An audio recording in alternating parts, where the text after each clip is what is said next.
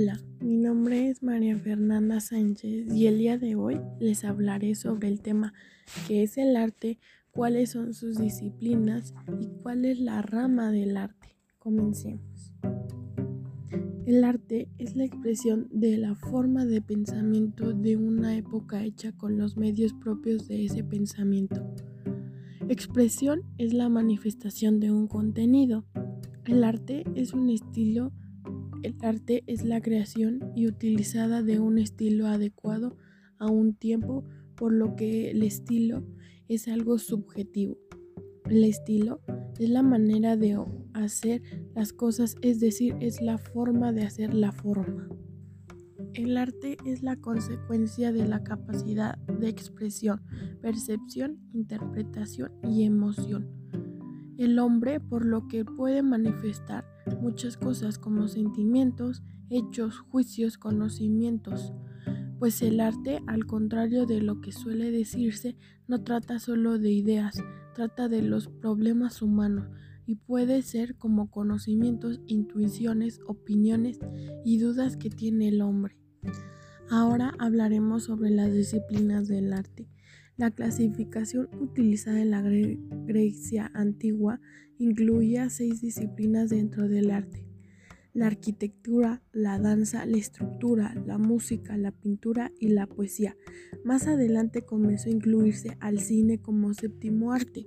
También hay gente que nombra a la fotografía como el octavo arte, aunque suele alejarse que se trata de una extensión de la pintura.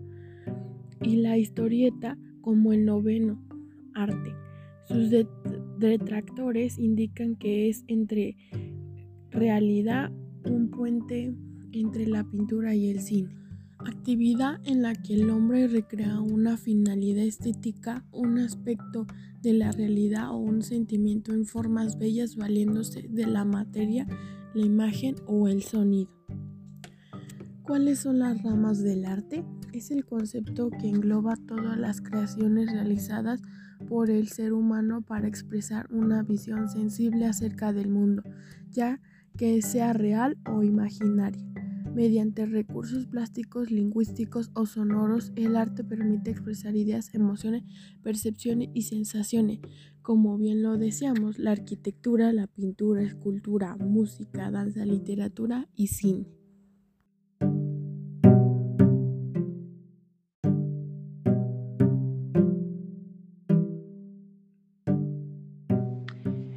Biografías de la Croix. Fue un hombre de compleja personalidad que rechazó desde el primer momento las normas de la academia. Murió en París en 1863, dejando atrás una gran inspiración a otros pintores. Su obra más emblemática es La libertad guiando al pueblo. Pablo Picasso fue un pintor, escultor español, creador del cubismo y su obra más emblemática es el El Guernica. Fernando García Ponce fue un pintor mexicano nacido en Mérida, Yucatán y fallecido en Ciudad de México, hermano del escritor Juan García Ponce. Su obra más emblemática es Yucatán. Benvenuto Cellín fue un escultor orfebre y escritor, escritor italiano. Se, convirtió en uno de los, de los orfebres más importantes del, del Renacimiento italiano. Su obra más emblemática es Perseo y Medusa.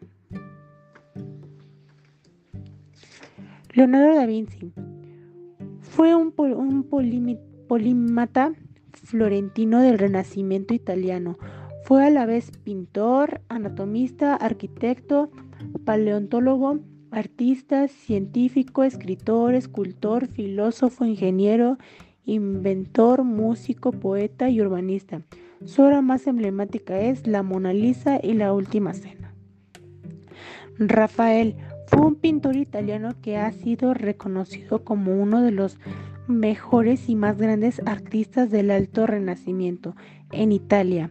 Su obra más emblemática es La Bella Jardinera. Claude Moret fue un pintor florense, uno de los creadores del impresionismo. Moret expuso algunas, obras en 1860 y logró exponer algunas en el Salón de París. Su obra más emblemática es El agua y la Catedral de Venecia. El Viejo fue un pintor y grabador bravazón, fundador de la dinastía de pintores. Es considerado, el pintor holandés más importante del siglo XVI. Su obra más emblemática es La danza campesina.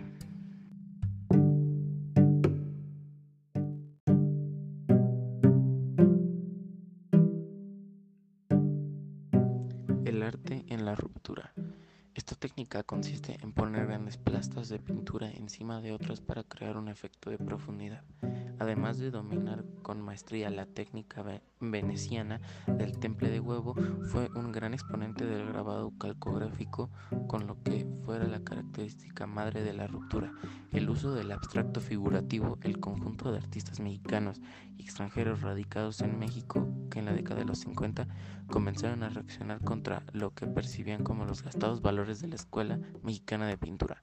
Diversos movimientos artísticos de la década de los años 60 y 70, unidos bajo el apelativo Los Grupos, surgieron en contraposición de la generación de la ruptura, al criticar su aversión a involucrarse en la política y considerarlos oficialistas. Los criterios de decantación de los integrantes de la generación de ruptura es un tema que continúa en debate. Algunas de las características que suelen asociarse a estos creadores aluden a que sus propuestas estéticas no coinciden que suelen asociarse a estos creadores, aluden a que sus propuestas estéticas no coinciden con la Escuela Mexicana de Pintura poseen un alto grado de apertura a los temas universales y se consideran representados por valores como la libertad y el cosmopolitismo. La generación de la ruptura es uno de los hitos de la cultura mexicana que representó, como su nombre lo indica, una nueva corriente en la creación plástica nacional. Reflejo del plazamiento de la época supone un cambio sustancial en el arte mexicano de perspectivas y objetivos, propuestas temáticas, tratamientos, materiales y discursos. Es por decirlo de alguna manera la gran y última reforma estructural de nuestro arte, ya que después, o precisamente por ella, dejó de tener una identidad monolítica. El principio objetivo de los artistas de la generación de ruptura era romper con el arte oficial, izquierdista y revolucionario de los moralistas, un arte político y activista que dejaba muy poco margen de acción o propuesta, para en cambio ofrecer una gama distinta de temas y objetos artísticos. Hay quienes acusan con argumentos válidos que la generación de la ruptura solo fue un acto propagandísimo para su promotor en beneficio de su obra personal. Las obras de esta generación tienen pocos vasos comunicantes e incluso que los manifiestos de Cuevas eran escritos por alguien más con la firme intención de obtener el avance del comunismo.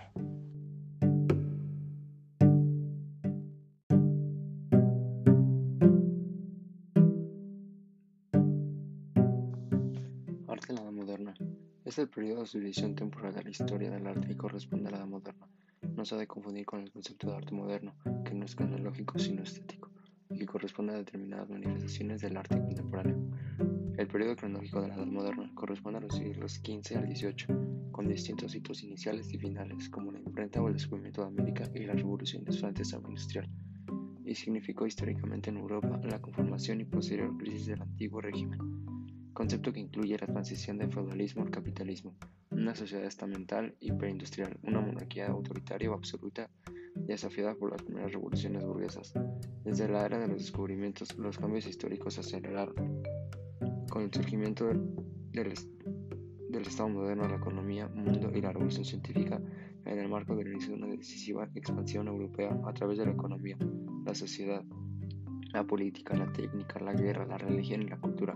Durante ese periodo, los europeos se extendieron fundamentalmente por América y los espacios oceánicos. Con el tiempo, ya al final del periodo, estos procesos terminaron por hacer dominante la civilización occidental sobre el resto de las civilizaciones del mundo y con ello determinaron la imposición de los modelos propios del arte occidental, concretamente del arte europeo occidental, que desde el Renacimiento italiano se identificó con un ideal estético formado a partir de la reelaboración de los elementos recuperados del arte clásico greco-romano, aunque sometidos a una sucesión pendular de estilos, el nacimiento manierismo, barroco, rococó, neoclásico, prerromanticismo, que bien optaban por una mayor libertad artística o bien por un mayor sometimiento a las reglas del arte institucionalizadas en el denominado arte académico.